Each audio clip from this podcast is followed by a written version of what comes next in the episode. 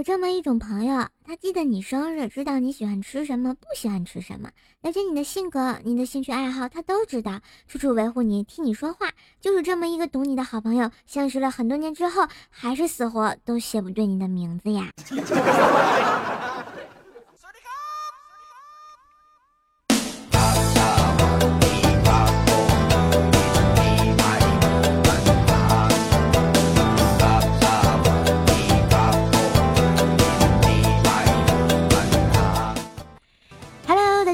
迎收听由喜马拉雅出品的神坑段子节目《怪兽来啦》，周六故事特别萌版。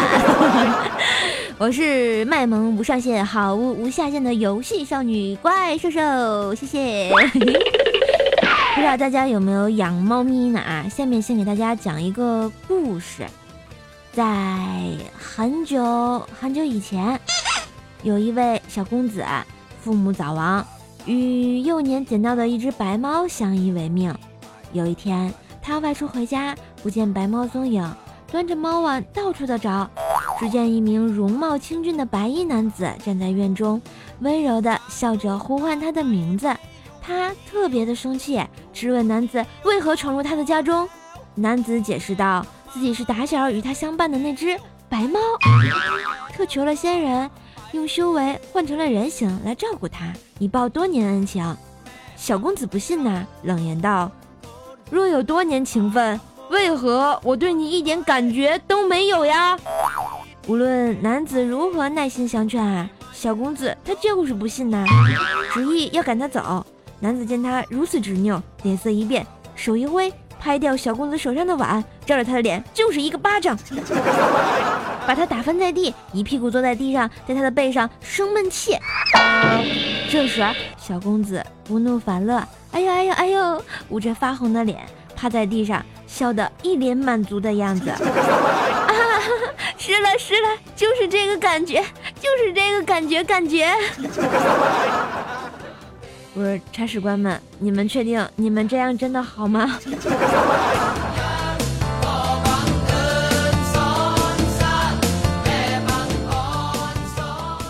是不是觉得射手特别勤奋啊？因为我昨天刚更新完。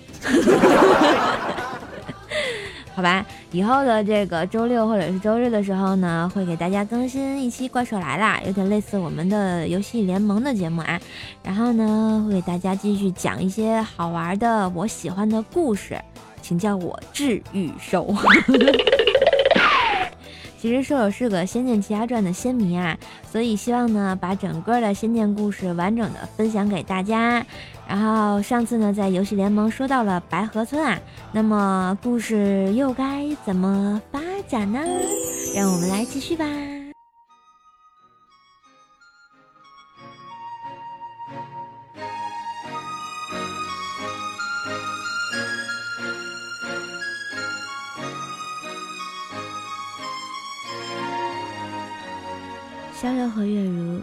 上路，终于来到了扬州城。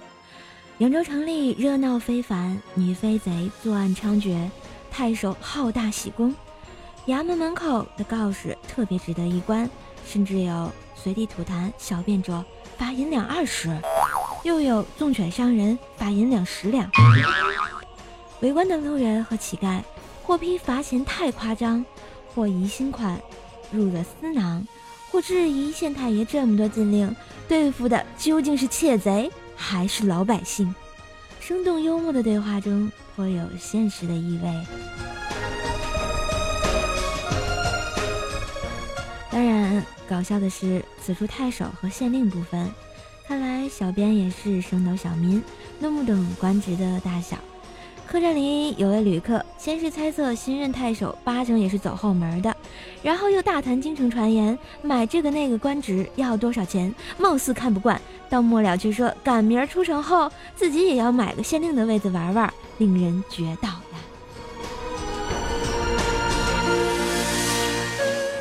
再说逍遥和月如二人准备住店，客栈呢却只剩了一间房间。掌柜把他俩视为夫妻，却被李萧然否定。楼上会预祝柳媚娘，她用了迷香，迷倒了三个臭男人。进入房间后，李逍遥坚持两人分开睡，被林月如大骂是个木头。到了半夜，林月如给桌子上睡的李逍遥盖被子，并自问：“李大哥，在你心中，我到底是什么呢？”不巧遇到了女飞贼行窃，林月如出门制止，李逍遥尾随而来。刚才竟然是假装睡着了。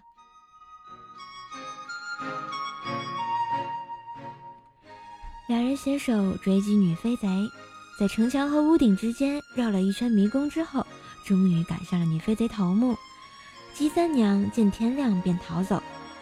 既近似于双方大战多少回合，直到天已破晓的经典武侠场景，又反衬出盗贼团伙夜间活动的喜静。包裹被追回，紫金葫芦却是丢失了。古董商要报官，李逍遥只得继续追查。姬三娘善于暗算，当逍遥上门查问，他反挑逗小李子，惹得林月如吃醋。看他俩在外面大清骂票，又故意制造假象，一边密告官府，一边诱其下井。李逍遥和月如在井下发现宝物，出来之后反被官府抓了个现行。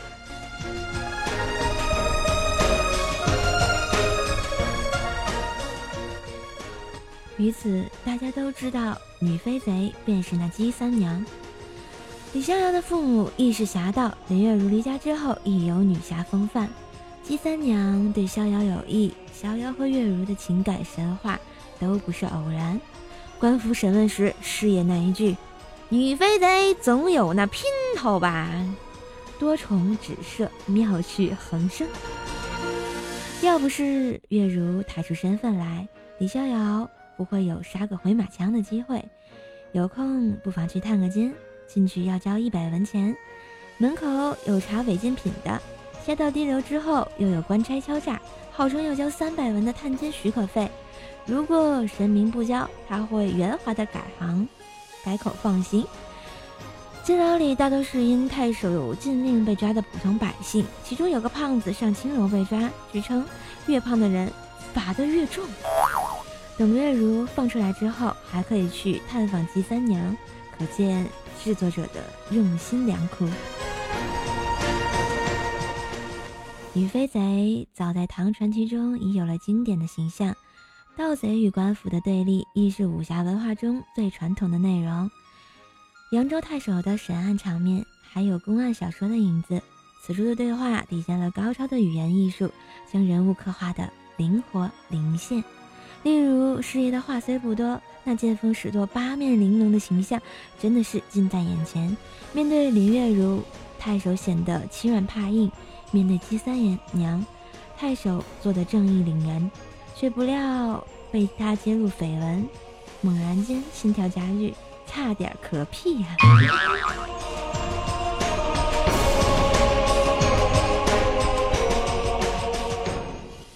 从扬州出来到京城的路过荒烧野岭，就是很容易被忽略的精华场景。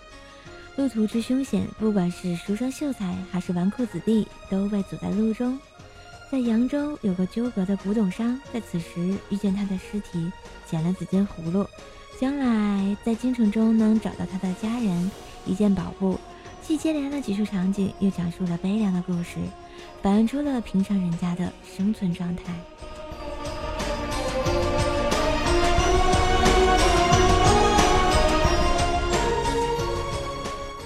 枯藤老树昏鸦，断肠人在天涯。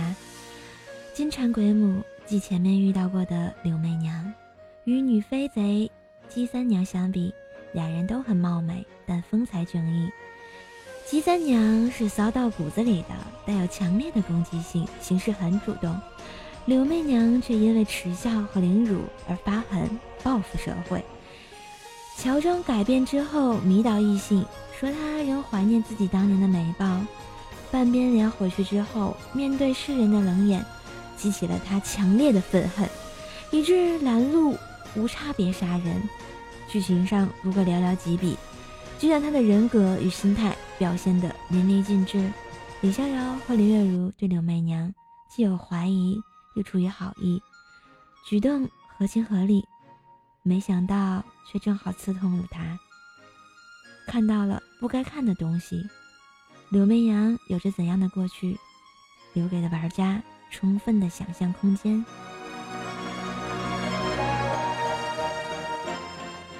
后面的山路弯弯延延，路程中还会遇到剑圣，他预言将会有血光之灾，容易让人误以为是金蝉鬼母之死。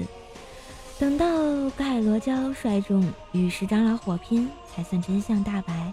当双方战斗到两败俱伤时，石长老使出同归于尽的杀招，弄得尸横遍地。剑圣恰好路过，误以为。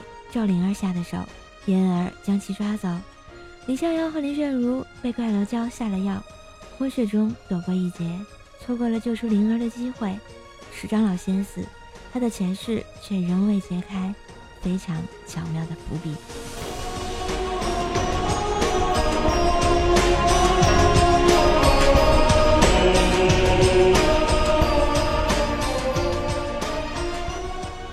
嘿亲爱的宝贝们，今天的故事讲完啦。听瘦瘦讲完，有没有想再玩一遍的感觉呢？不知道瘦瘦读故事大家喜欢吗？如果有什么好的故事推荐呢，也都可以在下方留言给我。祝大家周末愉快，么么哒！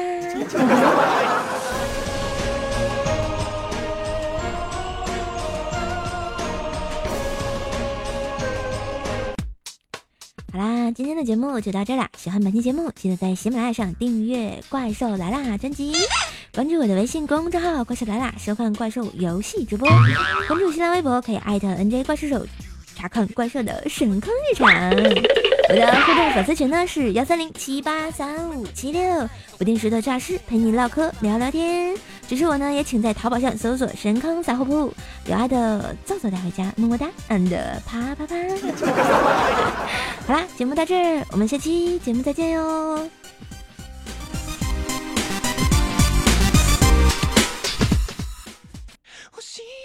教えてよ。その仕組みを。僕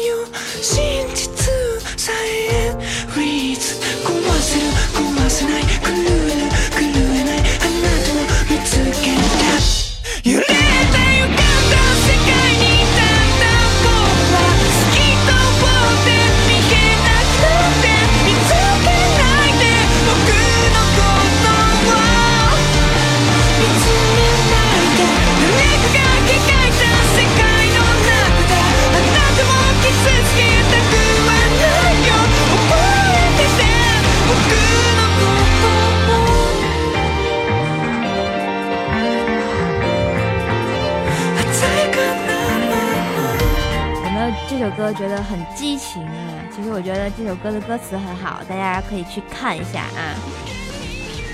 这应该是这个东京食尸鬼的一首歌啊，不过好像现在不能看了，是吧？